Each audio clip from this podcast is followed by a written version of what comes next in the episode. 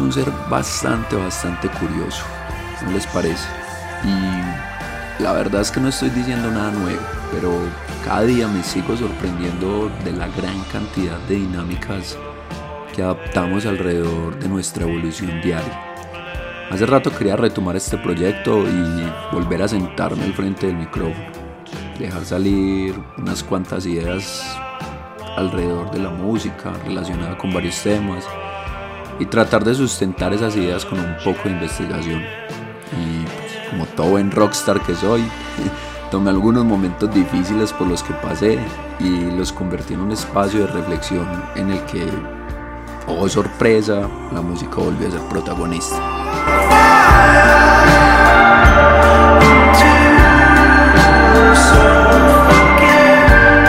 Decía que el ser humano es bastante curioso porque en una de esas noches de cerveza, canciones tristes y toda la vuelta, me pregunté por qué putas estoy escuchando música triste si estoy triste. O sea, ¿qué me hizo pensar que eso era una buena idea?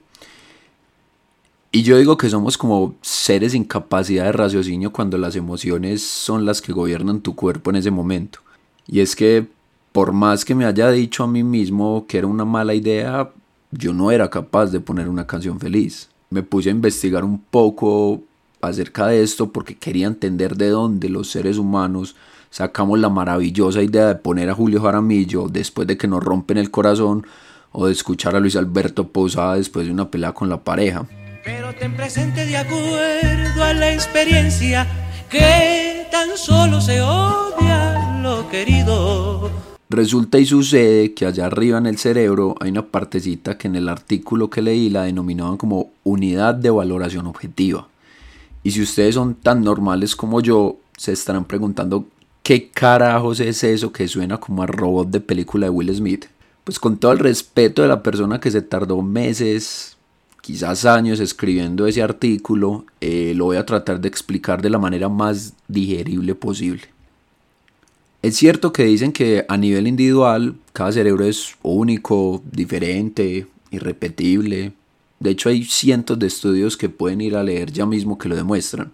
Pero también es cierto que hay una forma genérica de hablar del cerebro, entendiéndolo como una estructura nerviosa con múltiples funciones comunes a todas las personas.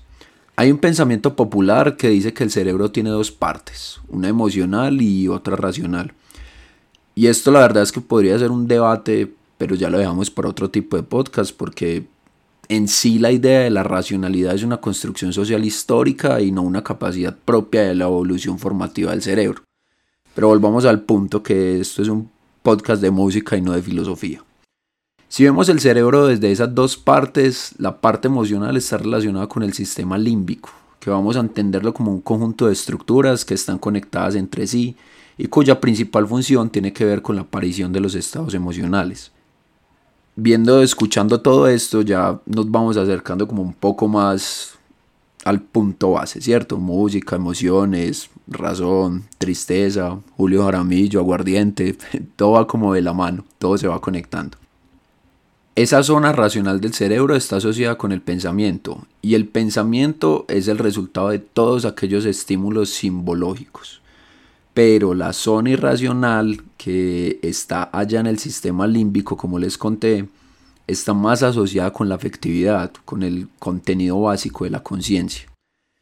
En resumen, todos los pensamientos están premeditados por una percepción relacionada con los sentidos, pero la afectividad es el resultado de nuestra conciencia. Y ojo, atentos con lo que voy a decir.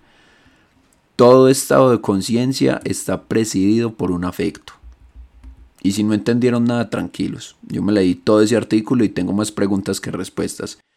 Pero encontré un ejemplo que resume todo lo que les quería decir con esta parafernalia anterior. Y dice así, escuchar música triste cuando estás triste es como echarse alcohol en una herida. Sabes que va a doler más en un momento, pero es lo mejor para sanar.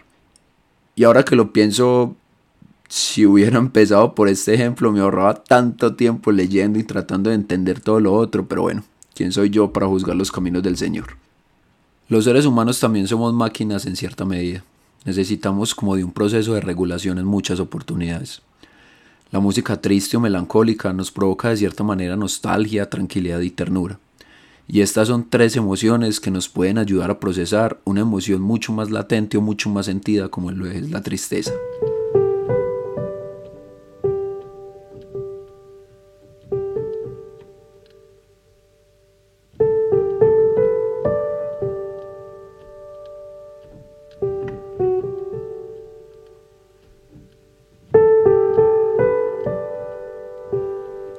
Tengo ninguna duda de que la música es un componente clave en el desarrollo psíquico y emocional de las personas, que es una herramienta necesaria para alcanzar un nivel de bienestar y de plenitud.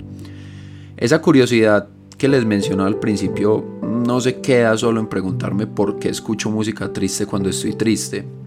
De hecho, esa curiosidad va en el pensar como una simple combinación de sonidos, de instrumentos y voces me puede evocar tanto dentro de mí al punto de llegar a cambiar mi estado de ánimo en literalmente un chasquido de dedos. Es que es impresionante la facilidad que tiene la música de influir en nuestras emociones, en nuestro estado de ánimo, en nuestro sentir.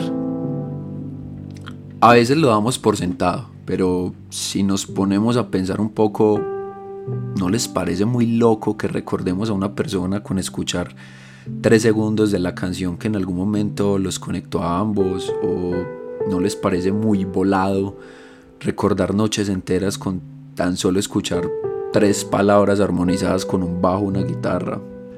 La música a veces es más que arte, a veces se convierte en esa parte del ser humano que va más allá de lo sagrado que tiene una persona, que es su intimidad.